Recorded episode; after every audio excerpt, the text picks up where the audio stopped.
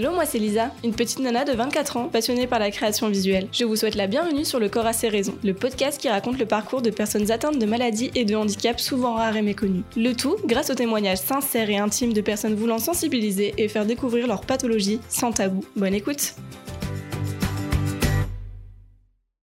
Dans ce nouvel épisode du podcast Le corps a ses raisons, j'accueille Aline, une super nana atteinte de gastroparésie. À 26 ans, elle a déjà subi de nombreuses opérations et failli déjà y laisser la vie. Aujourd'hui, elle nous explique son histoire et son combat pour que cette maladie rare soit reconnue en France.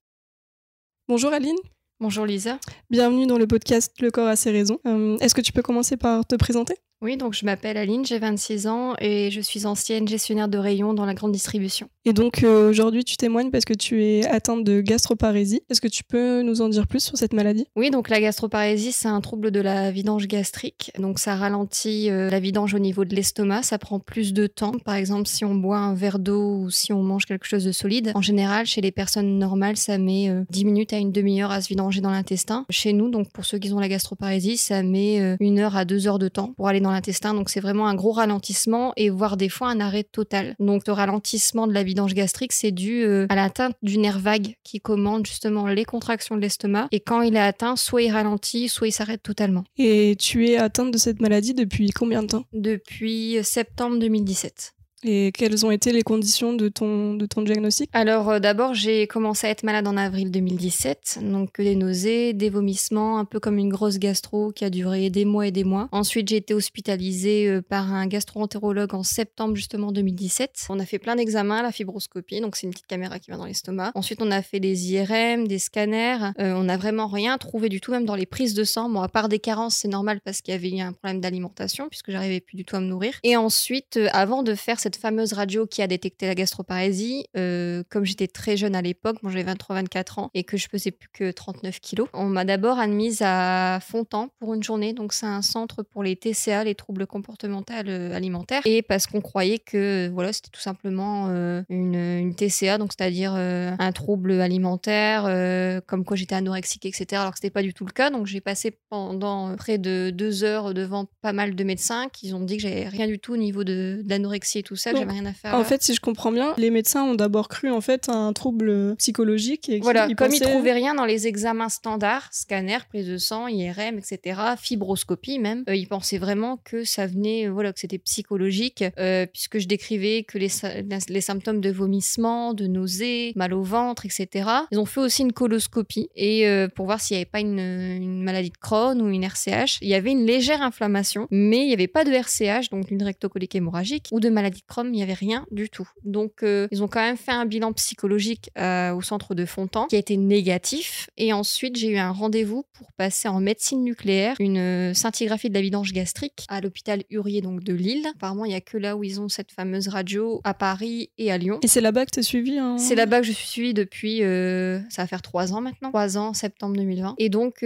cette radio, ça a été très difficile puisqu'elle dure trois heures. Elle n'est pas donnée à tout le monde, elle coûte très très cher. Et donc, on avale euh, un repas euh, avec des produits à radioactivité. Et pendant trois heures, on fait des clichés euh, de l'estomac, voir comment ça se vidange. Et donc, c'est là qu'on a vu que j'avais une gastroparésie, c'est-à-dire l'estomac ne se vidangeait plus correctement. Il restait 40% de résidus solides et 44% de liquide euh, après trois heures de radio. Et entre le début où tu as commencé à être malade et où tu as commencé à avoir des médecins et le moment où on a posé le diagnostic de la gastroparésie, il y a eu combien de temps à peu près? Est-ce que ça a été long ou est-ce qu'ils ont ça trouvé été très long, ça a pris 6 ou 7 mois. Donc la Ah oui. maladie a eu le temps d'évoluer, surtout que quand j'ai été diagnostiquée euh, en novembre, puisque j'ai passé la radio, la médecine nucléaire en novembre 2017, quand j'étais diagnostiquée, en sachant que c'était un stade quand même euh, en dessous des 50% de résidus, on a traité ça par traitement. Donc on a essayé le motilium, euh, des traitements qui favorisent aussi le- la vidange gastrique, etc. Mais ça ne fonctionnait pas. Et on est resté comme ça et j'ai été nourrie par euh, sonde nasogastrique, donc c'est une sonde qui passe dans le nez jusque dans l'estomac. J'ai été nourrie par ça pendant euh, un peu plus d'un an et demi. Et on m'a opéré ensuite en 2018 pour euh, juste enlever le pylore euh, de, de l'estomac. Donc c'est un petit clapet qui permet la vidange gastrique justement, de faire passer les aliments de l'estomac à l'intestin. On s'est dit on va l'enlever, peut-être que peut-être que ça va mieux euh, fonctionner. Et en fin, en fin de compte, ça a été pire que mieux, puisqu'on s'est rendu compte euh, un mois après l'opération, quand j'ai repassé cette fameuse médecine nucléaire, scintigraphie de la vidange gastrique, que les résidus avaient largement augmenté. Je suis passée de 40% de résidus solide à 80%. T'as perdu combien de, kilos en... en tout, euh, je pesais 53 kilos pour 1m63 et j'ai perdu 16 kilos, 17 kilos en 2-3 mois. Et est-ce qu'à un moment donné, il y a quelqu'un qui qui pris au sérieux Alors oui, j'ai un, j'ai un médecin. Donc quand on a fait cette fameuse radio, euh, j'ai des médecins qui m'ont pris au sérieux parce que justement, euh, ils travaillent sur ce genre de maladie. Donc mon gastro-entérologue de base m'a passé dans les mains euh, supérieures, donc d'un autre gastro, etc. J'ai connu plein de gastro-entérologues. Et au fur et à mesure, j'ai connu des médecins vraiment spécialisés dans ce milieu-là. J'ai des gastro-entérologues de l'hôpital Urier qui ont contacté des professeurs de Rouen qui travaillaient justement au Canada aux États-Unis, là où la gastroparalysie est vraiment reconnue et où il y a des méthodes plus perfectionnées au niveau euh, des soins, euh, au niveau de, des, comment dire, de la prise en charge euh, des traitements chirurgicaux. Donc c'est là qu'ils ont eu l'idée par la suite de mettre un pacemaker gastrique pour faire les contractions artificielles de l'estomac. Sauf que quand on m'a opéré, j'étais à 39 kg, j'étais très faible, donc déjà le boîtier n'a pas été mis au bon endroit, donc il a été mis au niveau du muscle abdominal. Et comme c'était le dernier des derniers pacemaker qui a été élaboré au laboratoire de Lille en janvier 2019. Moi, j'ai été opérée en avril 2019, donc ça a mis quand même pas mal de temps avant qu'on se décide. Donc ça a mis euh, un an, un an et demi, où j'étais toujours avec ma sonde nasogastrique pour la nourriture artificielle. J'arrivais très peu à manger. Puis à un moment donné, on n'arrive plus du tout à manger, plus du tout à boire. Donc c'est là où il faut opérer en urgence. Et donc quand j'ai eu ce, fameux pacemaker gastrique euh, à 39 kilos, euh, j'ai eu des coups de décharge au moindre aliment que j'avalais. Donc ça a été très très dur comme opération, ça a duré plus de 7 heures. Et en plus de ça, euh, la méthode au départ, je me suis dit ça va pas marcher, le pacemaker il est trop puissant pour moi. J'étais à 39 kilos, non, j'y croyais pas du tout. Et ça me faisait plutôt mal euh, qu'autre chose. Donc j'étais sous morphine pendant deux mois. Et c'est là qu'on s'est rendu compte aussi que l'intestin s'était arrêté pendant l'intervention. C'est-à-dire que pendant une anesthésie générale, il y a tous les organes qui fonctionnent après au réveil au ralenti. Donc il faut euh, pas mal de temps avant que ça euh, refonctionne normalement, avant d'avoir de nouveau un transit. Et moi, j'en avais plus du tout. Surtout qu'on m'avait enlevé ma sonde nasogastrique, puisque bon, ça faisait un an et demi que je l'avais. En même temps, ça se voyait sur le visage, euh, le regard des gens. Bon, ça, j'en ai pas trop souffert. Mais c'est vrai que c'était pas vraiment esthétiquement, j'en avais marre de voir ça dans la glace donc du coup, à la place, on a mis une jéjunostomie, c'est un tuyau pareil d'alimentation, mais directement au niveau du ventre, dans l'intestin. Et donc malheureusement, ce tuyau, bah, il n'a pas fonctionné tout de suite pour euh, être alimenté artificiellement. On l'a plus utilisé en sonde de décharge, c'est-à-dire vraiment pour euh, comme si j'avais une poche, comme la maladie de Crohn, pour aller aux toilettes par là, euh, parce qu'il n'y avait plus du tout de transit. Et pendant deux mois, je suis restée à l'hôpital. On savait plus comment me nourrir, et donc du coup, on m'a nourri par veine, par cathéter central. Donc ça a été une catastrophe. pendant des mois et des mois, je suis restée comme ça. Puis ensuite, j'ai connu un autre gastro entérologue qui a réussi à me faire aller aux toilettes par voie basse avec des laxatifs, avec des traitements de coloscopie que j'ai toujours à l'heure actuelle. Quand on fait une coloscopie, souvent on a une préparation la veille, on a 2 litres, voire 4 litres de préparation. Et moi, ce, produit-là, je l'ai tous les jours, un litre tous les jours, vraiment. Sinon, il n'y a plus du tout de transit, euh, ou sinon c'est l'occlusion. Et ils ont jamais parlé de te poser une poche, justement, tout à l'heure tu parlais euh, dans la maladie de Crohn, euh, qui a souvent des gens qui se font opérer et qui se font poser des poches. Toi, est-ce que ça a été moment une possibilité ou? Alors, euh, bon, le souci, c'est que moi, je suis alimentée artificiellement par jéjunostomie et à ce que j'ai compris, pour l'instant, je l'aurai pendant pas mal, pas mal d'années. Euh, et si ça fonctionne plus, j'aurai de nouveau une sonde. Enfin, on trouvera toujours un moyen de m'alimenter artificiellement puisque l'alimentation euh, dans la journée ne suffit pas pour garder un poids stable. Et encore, j'ai pas repris tout mon poids. J'ai encore un IMC très bas. donc, pour la poche, pour la colectomie, c'est-à-dire on coupe le morceau d'intestin qui fonctionne pas qui fonctionne plus au niveau des contractions et on met à la place une poche, un peu comme ceux qui ont la maladie de Crohn, mais pour pas les mêmes pour euh, c'est pas les mêmes raisons. Euh, en fait, on en a parlé, mais malheureusement pour l'instant c'est pas prévu parce qu'on doit encore faire des examens, voir pourquoi l'intestin s'est vraiment arrêté. On doit contrôler avec un neurologue le nerf vague au niveau du cerveau. Et on doit aussi passer, euh, je dois partir sur Rouen parce qu'il y a une machine, vraiment une radio vraiment spécifique pour l'intestin qui est que sur Rouen et qui s'appelle la manométrie du grêle. Ça dure 4 heures sur anesthésie générale. C'est comme une coloscopie, mais c'est vraiment de la bouche jusqu'à l'anus où on, contrôle par petites sondes euh, vraiment toutes les contractions du système digestif. Et là, on va pouvoir voir ce qui se passe exactement et quelle partie déjà de l'intestin ne fonctionne plus. Est-ce que ça vient du grêle, du jéjunum, du petit intestin, du gros intestin? Donc à voir par la suite, mais je sais qu'ils avaient parlé de colectomie, mais si c'est une colectomie, ce serait une colectomie totale. C'est-à-dire il y aurait, y aurait vraiment pas de poche on supprimerait le gros intestin, on relierait le grêle directement au rectum. Mais du coup, est-ce que là, dans ta maladie, tu es un Enfin, je sais pas si la gastroparésie ça fonctionne comme ça, mais est-ce qu'il y a des stades et est-ce qu'on peut dire que toi tu es à un stade de la maladie ou est-ce que c'est plutôt euh, un total hasard et toi tu récoltes un peu euh, toutes les, les petites galères qu'il y a Alors euh, moi je suis au stade 3, il y a trois stades justement dans la maladie. Il y a, il y a le stade 1 où on arrive très peu à manger mais qu'on arrive quand même à s'alimenter par la bouche et à boire par la, par la bouche et puis on cale un petit peu et puis ça crée des carences, ça crée une perte de poids.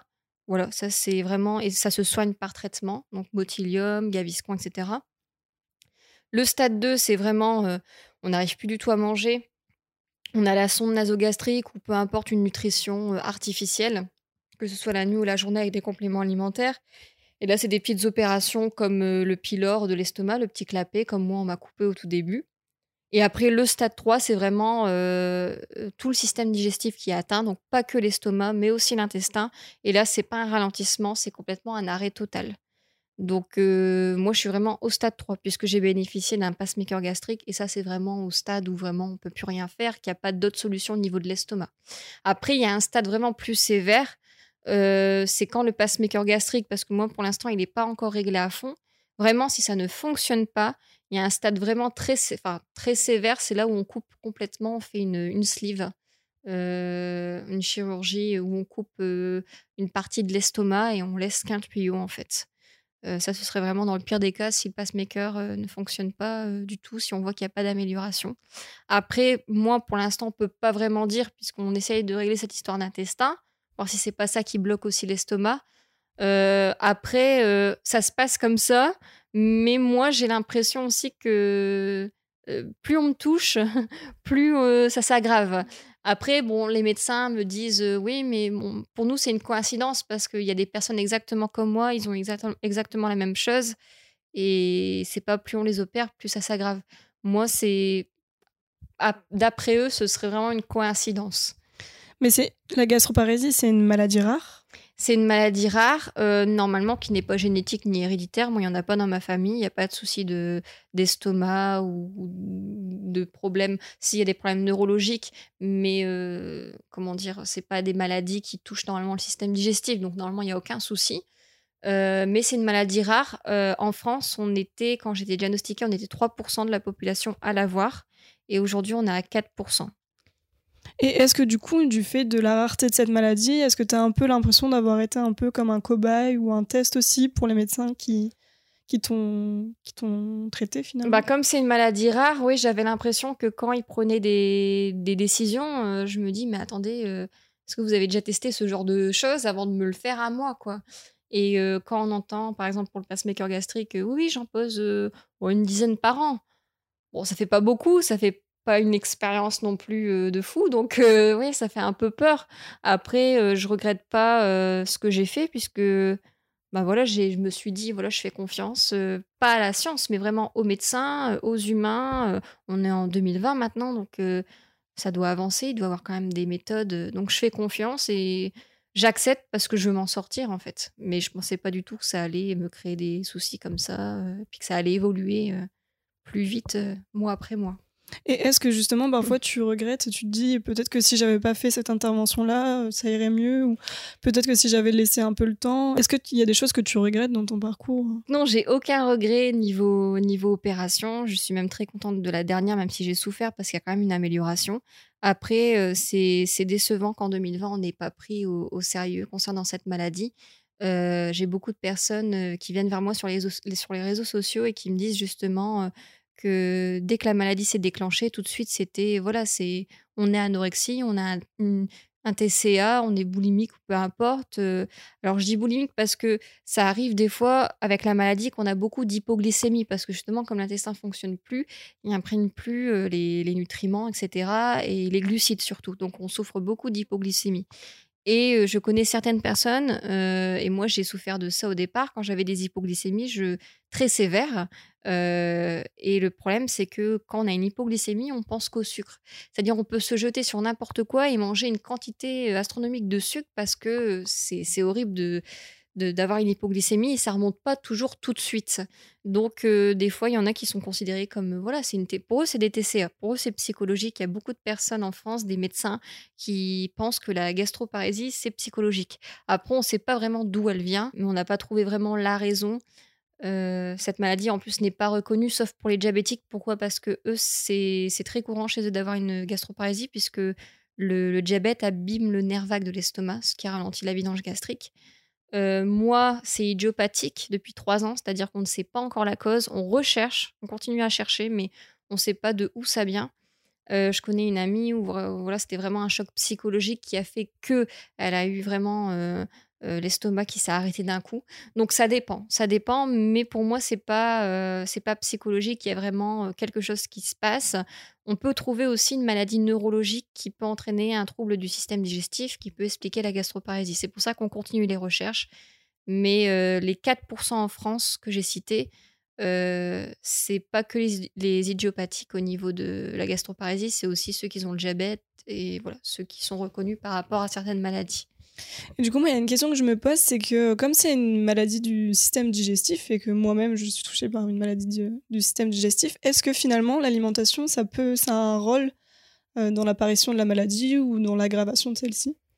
Alors, euh, moi, je suis, je suis quelqu'un qui aimait bien grignoter dans la télé. Euh, j'étais pas trop sucre ni trop salé. J'avais une alimentation quand même équilibrée. Après, comme toutes les jeunes de mon âge, j'aimais bien aller au fast-food. Mais alors déjà, d'après les médecins, ça n'a rien à voir avec l'alimentation. Et pour moi, j'avais rien changé. J'avais pas changé d'alimentation, j'avais pas. je mangeais comme d'habitude, quoi. viande, légumes, féculents, j'avais rien changé. Donc, je pense pas que l'alimentation peut jouer pour la gastroparésie. Après, c'est sûr que on évite tout ce qui est protéines. malheureusement, c'est ça qui favorise le mmh, développement des muscles, etc. Et justement, au niveau du poids, nous, la nutrition entérale la nuit, c'est riche en protéines pour pas perdre en muscles. Mais par la bouche, on évite de manger tout ce qui est protéines parce que justement, ça cale l'estomac. Donc déjà qu'on a un ralentissement de la vidange gastrique, euh, c'est c'est pas une bonne idée. Donc, euh, je vais dire juste les protéines à éviter. Et euh, par exemple, pour moi, comme l'intestin est atteint aussi, je dois éviter tout ce qui est riche en fibres. Donc voilà, après, il n'y a pas vraiment d'alimentation particulière à suivre, sauf aussi les sucres lents à fractionner par rapport aux hypoglycémies, mais c'est tout.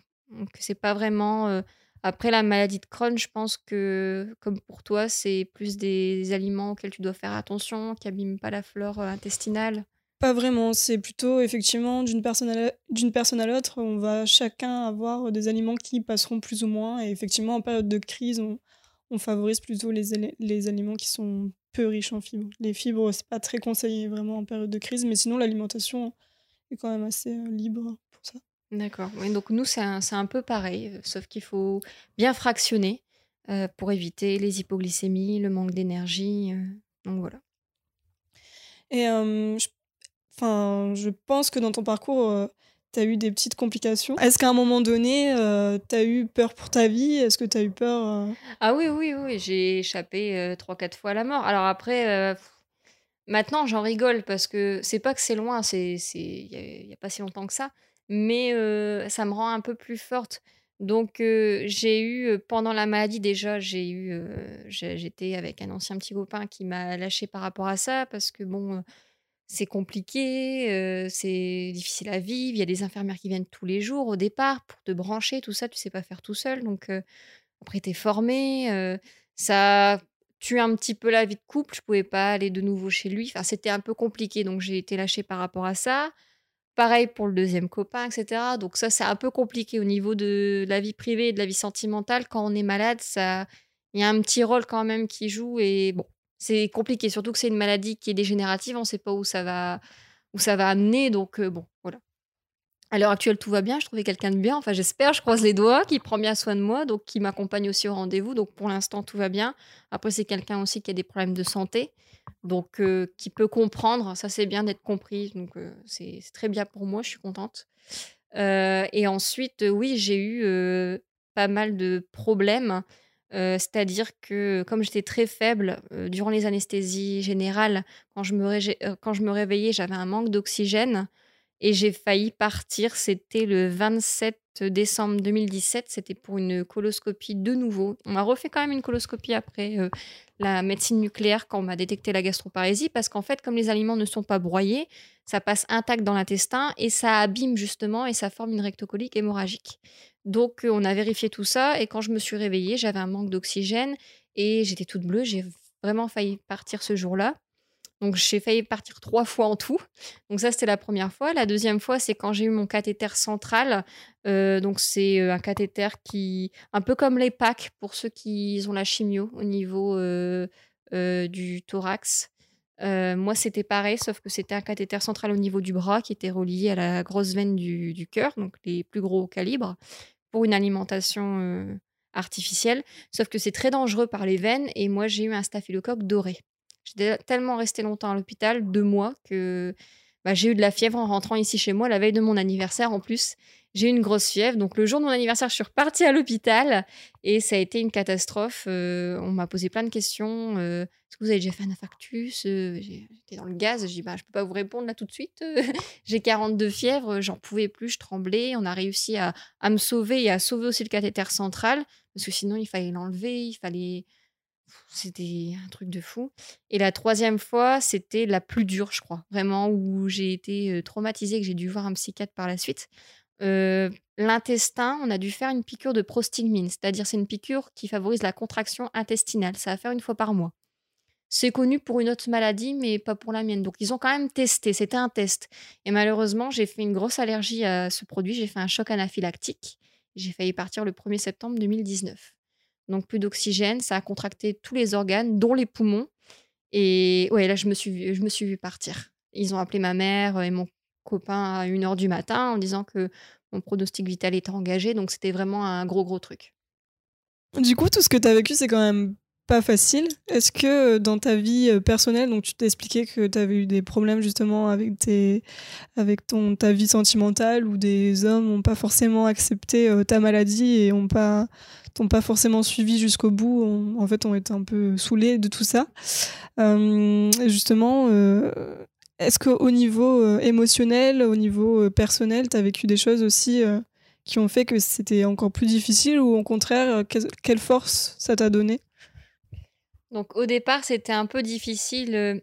déjà pour moi, bon, déjà avec ma sonde, comme j'expliquais tout à l'heure, niveau physique, niveau esthétique, c'était pas trop ça. En plus, j'étais quelqu'un de coquette, j'aimais bien me maquiller, donc c'était un peu compliqué avec la sonde nasogastrique. Mais quand j'ai eu ce fameux pacemaker et j'ai eu une ostomie, ouais, j'ai eu du mal à déjà me regarder dans un miroir parce que je n'acceptais pas d'avoir quelque chose au niveau du ventre, ça faisait bizarre. Et c'est vrai que niveau intimité, euh, j'ai pas de souci de ce côté-là, mais c'est vrai que moi, j'aime plus mon corps comme avant. C'était pas par rapport au point. Hein. Mmh, le, poids, peu importe, je peux faire 53, 40 kilos, 60, ça je m'en fous. j'ai des formes, j'ai pas de forme, peu importe. C'est vraiment au niveau du matériel médical qui est implanté au niveau du ventre où j'ai vraiment, j'ai encore du mal à accepter, à voir, à regarder, ou qu'on me regarde même. Par exemple, l'été sur la plage, je me suis pas encore mis en maillot de bain, quoi. Donc j'ai un peu peur de ça, j'aime pas. Et avec tes proches, comment ils ont vécu toute cette situation euh, du moment du diagnostic jusqu'à aujourd'hui et toutes les euh, difficultés bah Avec les anciens copains, bon, ça j'ai expliqué, c'était un peu compliqué puisque je me suis fait quitter par rapport à ça. C'est des hommes qui n'ont pas supporté la situation et qui du coup euh, sont partis? Ils n'ont pas supporté, oui, la situation. Au tout début, le premier copain, il avait du mal à accepter. Bon, déjà, il n'était pas trop venu me voir à l'hôpital. Et puis après, il faut savoir que les hypoglycémies, ça peut avoir un effet sur le comportement niveau émotionnel. On peut devenir nerveuse, on peut devenir anxieuse, on peut envoyer balader les gens tant qu'on n'a pas notre dose de sucre. C'est un peu comme les, les, drogués, sauf que nous, si on n'a pas de sucre, le cœur ralentit, puis après, ben, on passe à un stade où on peut avoir un coma glycémique. Donc là-dessus, il y avait un comportement aussi qui jouait. Et puis après, le fait d'avoir une sonde, de me voir dénutrie, amaigrie, voilà, il se demandait comment il allait faire pour la suite, pour les projets, pour sa vie future. Donc, il se posait beaucoup des questions personnelles. Donc, là-dessus, voilà. Et après, donc ça, c'était au tout début, c'était le copain que j'avais au moment de mon diagnostic. Et, celui, enfin, ce, garçon, lui, t'avais connu dans une, dans une en pleine santé, en ah oui, oui, il m'a connu en pleine santé, avec un travail, je sortais de mes études, j'avais un CDD, tout allait pour le mieux. Ça faisait deux ans et demi qu'on était ensemble. Et donc, ouais, je pense qu'il s'est posé pas mal de questions et il supportait plus trop la situation dans le sens où j'allais presque plus chez lui, puisque bah, c'est vrai que j'avais des soins à domicile. C'était plus pratique de les avoir ici, puisque je vis chez ma mère, que chez lui, c'était compliqué. Enfin, ouais, c'était, c'était un ensemble. Donc, euh, ouais, je l'ai vécu comme un abandon. Pareil pour le second copain qui m'a connu, alors qui m'a accepté malade tel que j'étais, et qui, trois semaines avant la grosse opération du pacemaker, m'a dit euh, En fin de compte, je me rends compte que tu peux mourir du jour au lendemain, et moi j'ai 30 ans, j'ai pas de temps à perdre pour ce genre de choses. Euh, euh, je peux pas vivre un deuil et être veuf à 30 ans. Des, Donc, des choses comme ça, quoi. Honnêtement, lui, il t'a dit tout de suite, euh, il a pas cherché à prétexter autre chose que le fait qu'il ne supportait pas que tu sois malade et qu'il voulait pas euh, perdre son temps avec quelqu'un voilà, malade. c'est ça. Donc, euh, bon, sauf de- que de le dire trois semaines avant l'intervention, c'est un peu. Voilà. Euh, ce qui m'a fait aussi, euh, on va dire, euh, un peu euh, angoissée à l'idée de me faire euh, opérer. On, s'est même demandé si on ne devait pas décaler l'opération, puisque j'étais en pleine dépression, mais vraiment plus bas qu'à terre. Là, j'arrivais plus du tout à me nourrir. Déjà, quand on n'est pas bien en temps normal sans gastroparésie, on n'a pas forcément envie euh, de manger quand on vit quelque chose d'angoissant ou de stressant, on a l'estomac noué. Alors ça, plus la gastroparésie, c'était euh, un truc, voilà. C'était plus du tout alimenté, c'était la catastrophe. Et ensuite, celle qui a eu du mal à accepter, c'est ma mère. Au tout début du diagnostic, quand elle m'a vu déjà avec une sonde nasogastrique, elle m'a dit mais c'est qu'est-ce qui se passe quoi? Ma fille, elle a un cancer. euh, elle a demandé à tout le monde. euh, personne ne savait lui répondre. Donc, euh, et quand on a su que c'était une gastroparésie, ben, on, s'est demandé quoi C'est connu Qu'est-ce que c'est comme maladie Et plus on avance dans la maladie, plus ma mère accepte quand même que je sois malade. Mais ce qu'elle accepte pas, c'est l'attente, les médecins, le fait d'être un, un cobaye, d'après elle, parce qu'on ressent aussi ça euh, comme si j'étais un cobaye par rapport à certains traitements. Et puis, euh, je suis bien suivie à l'heure actuelle, mais c'est vrai qu'au tout début, c'était pas ça. Et on a dû quand même pousser un peu la gueulante plusieurs fois. Euh, ma mère a été trouver les médecins aussi, puisque bon, elle a toujours pas compris ce qui se passe, mais elle accepte mieux qu'au tout début. Au tout début, c'était pas ça. Et est-ce qu'à un moment, tu t'es posé la question, mais pourquoi moi? Je me suis demandé pourquoi moi, mais vers, euh, vers la fin, on va dire. Enfin, vers la fin. Euh, quand la maladie a évolué, que je suis atterrie au stade 3, je me suis dit, ouais, pourquoi moi? Au tout début, non, parce que je me suis dit, bon, ça, ça va partir comme c'est venu, donc euh, voilà. Mais euh, quand j'ai su que ça allait pas partir euh, comme c'était arrivé, qu'il fallait attendre, que c'était long, etc., et qu'il fallait des traitements, mais là, des traitements chirurgicaux, donc je me suis dit, ouais, pourquoi moi? Quand t'as réalisé finalement la gravité euh, de la maladie? quand j'ai réalisé la gravité de la maladie, que je me suis dit en fait c'est ça va empirer et empirer. En fait, c'est une maladie qui peut voilà, je peux être bien pendant trois mois, je peux être bien pendant trois mois et euh, je peux être euh, pas bien et être euh, au bout de ma vie pendant quatre mois, et etc. et rebondir trois mois après. un coup ça va, un coup ça va. Ça dépend des jours en fait. Il y a des jours avec et des jours sans. Tu, tu m'expliquais aussi que de base, tu travaillais dans le commerce. Aujourd'hui, où est-ce que tu en es aussi dans ta vie professionnelle? Alors euh, oui, j'ai un bac plus 3, une licence en management des unités commerciales, donc je travaillais dans la grande distribution et j'allais euh, par la suite avoir un CDI et qui malheureusement euh, n'a pas été concrétisé, on va dire, par rapport justement à cette maladie qui s'est déclenchée, parce que je travaillais dans la grande distribution au moment où c'est arrivé.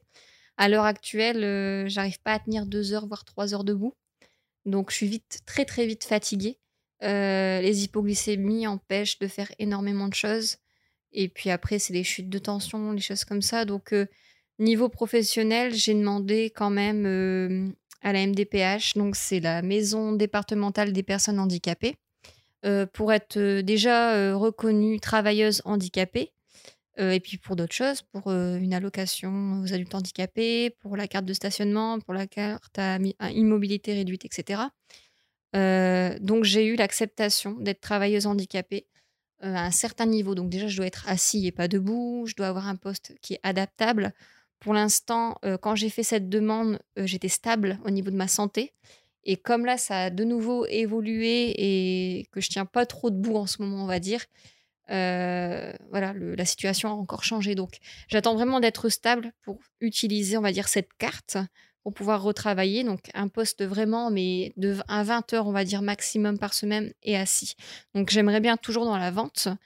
Euh, et ce que j'aimerais bien, c'est travailler pour une plateforme téléphonique, quelque chose comme ça, vraiment d'adapté. Ce qui va me manquer, c'est la grande distribution, mais bon, la santé fait que pour l'instant, c'est pas, pas possible. Et euh, est-ce que la gastroparésie, c'est une maladie qui est reconnue en France aujourd'hui? Alors, elle est reconnue pour ceux qui ont le diabète, puisqu'on sait la cause et le diabète est reconnu en, France. Mais pour euh, ceux qui ont la gastroparésie un peu comme moi idiopathique, elle n'est pas du tout reconnue. Donc, moi, elle a été reconnue. Donc, j'ai été en ALD, c'est-à-dire une infection longue durée, grâce à mon médecin traitant. On a fait les dossiers pour. En fait, quand j'ai été opérée, qu'on a vu qu'il y avait des complications, on va dire à cause, pas à grâce, mais à cause des complications de la gastroparésie, j'ai été reconnue en ALD en infection longue durée. Après, à l'heure actuelle, c'est pas reconnu par rapport au traitement à la pharmacie. Certains sont payants. Et là, on se bat pour justement avoir certaines aides qui ne me sont pas normalement euh, attribuées parce que c'est une maladie qui n'est pas reconnue. Comme la H, donc l'allocation aux adultes handicapés, on se bat pour, pour ça. J'ai été refusée euh, pas mal de fois. Là, j'ai contesté la décision par rapport au refus. J'attends une date d'audience au tribunal. Euh, donc euh, voilà, on essaye d'avoir des petites aides par-ci par-là pour déjà payer les traitements, les soins qui ne sont pas remboursés. Pourquoi euh, aujourd'hui tu as, décidé de parler de cette maladie sur le podcast? Alors j'ai décidé de parler de cette maladie parce que c'est une maladie qui est voilà qui qui est pas reconnue et qui n'est pas connue non plus. c'est vrai que comme la maladie de Crohn au départ, on se demandait ce que c'était, elle n'était pas reconnue, on savait pas trop d'où ça venait. Bah, la gastroparésie, c'est pareil. Euh, c'est une maladie qui est très très rare, on n'en parle pas assez. Je vais vous donner un exemple. Moi, j'ai ma grand-mère qui est décédée de la maladie de Charcot. C'est une maladie neurologique, on n'en parlait pas du tout au départ. Après son décès, peut-être six mois après, j'ai commencé à avoir une pub à la télé, des choses comme ça. Donc c'est bien d'en parler parce que, euh, comment dire, il faut en parler parce que euh, c'est important. C'est important aussi de créer des associations comme une amie à moi qui, l'a fait pour la recherche. Il faut absolument qu'on recherche la cause de cette maladie et puis qu'on puisse soigner les, malades, les patients, parce que c'est vrai que c'est pas une maladie qui est potentiellement mortelle, mais si on souffre de dénutrition sévère et qu'on ne sait plus à un moment donné nourrir le patient et que le système digestif est complètement mort, oui, ça peut le devenir. Qu'est-ce que tu fais, toi, à l'heure actuelle, pour essayer de parler de cette maladie alors, euh, j'ai lancé euh, une chaîne YouTube euh, très tardivement, puisque j'ai lancé un an après ma maladie. J'avais décidé d'en parler, je me suis dit c'est le bon moment, donc j'ai lancé une chaîne YouTube. Bon, après, je parle pas que de ça sur ma chaîne, mais voilà, j'avais envie de, montrer comment on vivait avec la gastroparésie. On pouvait être quelqu'un tout à fait normal, faire des choses de, voilà, comme la cuisine, faire à manger, etc., même si nous, ça nous empêche de manger comme les autres. Donc voilà, je voulais montrer ça. Et puis à un moment donné, je souffrais tellement, j'avais tellement de choses sur le cœur que je me suis mise à écrire. À la base, c'était un petit journal intime. Et j'ai une dame qui travaille pour La Voix du Nord qui m'a conseillé d'en faire un livre. Donc c'est pour ça que j'ai sorti le tome 1, donc Le combat d'un estomac sans vie. C'est mon tout premier livre, témoignage. Et là, j'ai le tome 2 qui sort en avril 2020. D'accord. Où je parle un peu de, bah, voilà, de comment ma maladie est arrivée, de ma vie privée, de ma vie sentimentale à ce moment-là, les soins, les médecins, ce qui s'est passé, les opérations, les difficultés, etc. Et euh, est-ce que du coup, euh, l'écriture de ces livres et aussi ta chaîne YouTube, c'était un, peu euh, finalement une sorte de thérapie pour toi Oui, au départ, c'était ouais, c'était une thérapie. Je me suis dit, j'avais envie de me, de, de me livrer et, et, d'en parler et déjà de savoir euh, par, euh, à travers cette chaîne YouTube et à travers les commentaires et les j'aime et, et à travers les réseaux sociaux, savoir s'il y avait d'autres personnes qui souffraient comme moi. Donc c'est comme ça que j'ai connu un, grand nombre de, de, personnes. Euh, donc là, j'ai su qu'il y avait aussi des enfants qui naissaient avec la gastroparésie. J'ai aidé des parents à avoir des rendez-vous avec les professionnels de santé. Donc euh, oui, ça m'a beaucoup aidé moi et euh, ce que j'ai bien aimé, c'est d'aider aussi les autres. Et du coup, à un moment, tu parlais aussi du fait que tu avais été euh, suivi par un psychiatre. Oui. Est-ce que tu conseilles justement aux gens qui sont atteints de cette maladie ou même de maladies similaires ou même de maladies qui n'ont rien à voir mais qui sont handicapantes au quotidien, qui sont difficiles à vivre, est-ce que tu conseilles à tout le monde de, de voir quelqu'un? Alors, faut savoir que, bon, déjà, un psychologue, c'est pas remboursé un psychiatre, ça l'est dans le protocole de soins. Moi, à la base, je voulais voir personne. Euh, je me suis dit, je préfère parler autour de moi ou faire cette chaîne YouTube ou ce fameux bouquin au lieu de voir un, psychologue, un psychologue ou un psychiatre. Et en fait, c'est l'hôpital qui me l'a conseillé parce que j'étais vraiment à bout. Et bon, la différence, c'est que le psychiatre, par rapport au psychologue, il t'écoute, mais aussi il peut prescrire des traitements comme des choses pour dormir, des antidépresseurs, etc. Moi, j'étais contre au départ. Et après, je me suis dit, bah, finalement, c'est pas si mal que ça. Puis en même temps, j'étais un peu obligée par rapport au protocole de soins. Il faut savoir qu'au tant d'années de maladie, on est obligé de, voir quelqu'un quand même pour, bah, pour, pour en parler et puis aussi pour se soulager. Et... Parce qu'on n'est pas bien dans, dans, sa tête, on peut pas vivre normalement, c'est pas possible. Mais à l'heure actuelle, oui, je conseille aux personnes qui sont malades, qui souffrent, de comment dire d'extérioriser ça, de peu importe, de voir un psychologue, d'écrire, de d'en parler sur les réseaux sociaux, de faire partir, partie d'un groupe de soutien, des choses comme ça. Pas forcément de voir un psy, mais, mais d'en parler. Après, si vraiment il y a besoin, oui.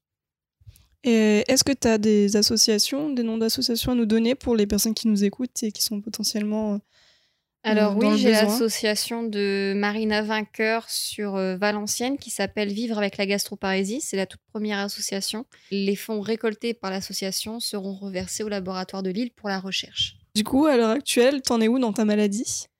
Bah, À l'heure actuelle, c'est vrai que c'est compliqué. J'ai encore beaucoup d'examens pour voir euh, la cause de cette maladie. Donc euh, là, pour l'instant, on recherche vraiment la cause. Et pour l'instant, voilà, j'attends les rendez-vous, les convocations. Je vais recevoir pas mal de convocations. Je vais voir de nouveaux médecins, dont un professeur des maladies auto-immunes à Urier. Et au niveau des radios, j'ai cette fameuse radio de la manométrie du grêle à faire à Rouen.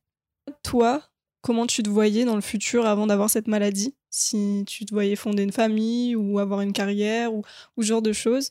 Est-ce que aujourd'hui, du coup, tu la vois, tu vois ça différemment? Ou est-ce que au contraire, tu, veux encore plus te battre pour, malgré tout, euh, bah, réaliser un peu. Euh, Alors, avant la maladie, oui, je me voyais. Euh, à l'heure actuelle, je me voyais bah, déjà plus chez ma mère. mariée peut-être, un enfant, oui, c'est sûr, et puis un CDI, quoi. donc oui, oui, j'avais des projets, je me voyais dans pas mal de choses. Je me voyais aussi manager en grande distribution. Donc euh, oui, quand, on est malade et qu'on... Moi, au départ, je me suis dit, bon, bah, ça va partir comme c'est venu, un peu comme tout à l'heure, et je vais reprendre ma vie normale. Et en fait, quand on voit que c'est une maladie qui est dégénérative, et tu te dis, euh, en fait, non, ma vie, c'est pas qu'elle est foutue, mais elle va être euh, différente. Donc, faut s'adapter. Donc, des projets, j'en ai encore. cette maladie m'empêche pas d'avoir un enfant. La preuve, mon amie Marina Vainqueur a du coup eu un accouchement très difficile, une grossesse très difficile, mais elle a réussi à avoir un enfant malgré la maladie. Elle a été très bien suivie par les gastro-entérologues. Donc l'un n'empêche pas l'autre. Euh, ça m'empêche pas de vivre avec quelqu'un, de me marier. Mais c'est vrai que c'est compliqué déjà au niveau financier, puisqu'on n'a pas toutes les aides. Euh, niveau travail, euh, ben, c'est dur d'en trouver un qui est adapté. Puis niveau santé, quand ça s'aggrave, bon, ben, c'est encore plus compliqué. Donc si je vois encore, j'ai encore des projets. Après, bien sûr, enfin, je me voyais pas avoir une chaîne YouTube ou écrire un livre. Euh, je me voyais pas du tout euh, faire ça euh, quand j'avais 20 ans. quoi. J'avais d'autres projets. Même si je regrette pas ma chaîne YouTube ou d'avoir écrit un livre pour aider les autres et expliquer cette maladie aux Français. Non, pas du tout. Mais oui, je, je suis un peu dégoûtée sur certains projets que j'avais. J'aimerais bien voyager. Je ne sais pas si c'est encore possible. Donc c'est dur à vivre et de se dire, bah, il y a des, gens de notre âge qu'on a connus à l'école qui sont mariés, qui ont un bon boulot, qui ont une bonne santé, surtout ça, une bonne santé. Donc ouais, c'est compliqué, mais on s'adapte. Et du coup, je sais pas si tu aurais juste une chose à dire aux personnes qui, qui sont malades de cette maladie ou d'une autre, un message à faire passer? Le message à faire passer, déjà, c'est des personnes qui sont très courageuses parce que c'est pas facile à vivre comme pour toutes les maladies. Et euh, je leur dirais de continuer à se battre et que je pense qu'un jour on va y arriver. On est en 2020, je pense que la science va avancer, je l'espère au plus vite. Il y a quand même des méthodes pour améliorer les conditions de vie des, patients. Donc euh, je leur dirais de continuer à y croire et de se battre.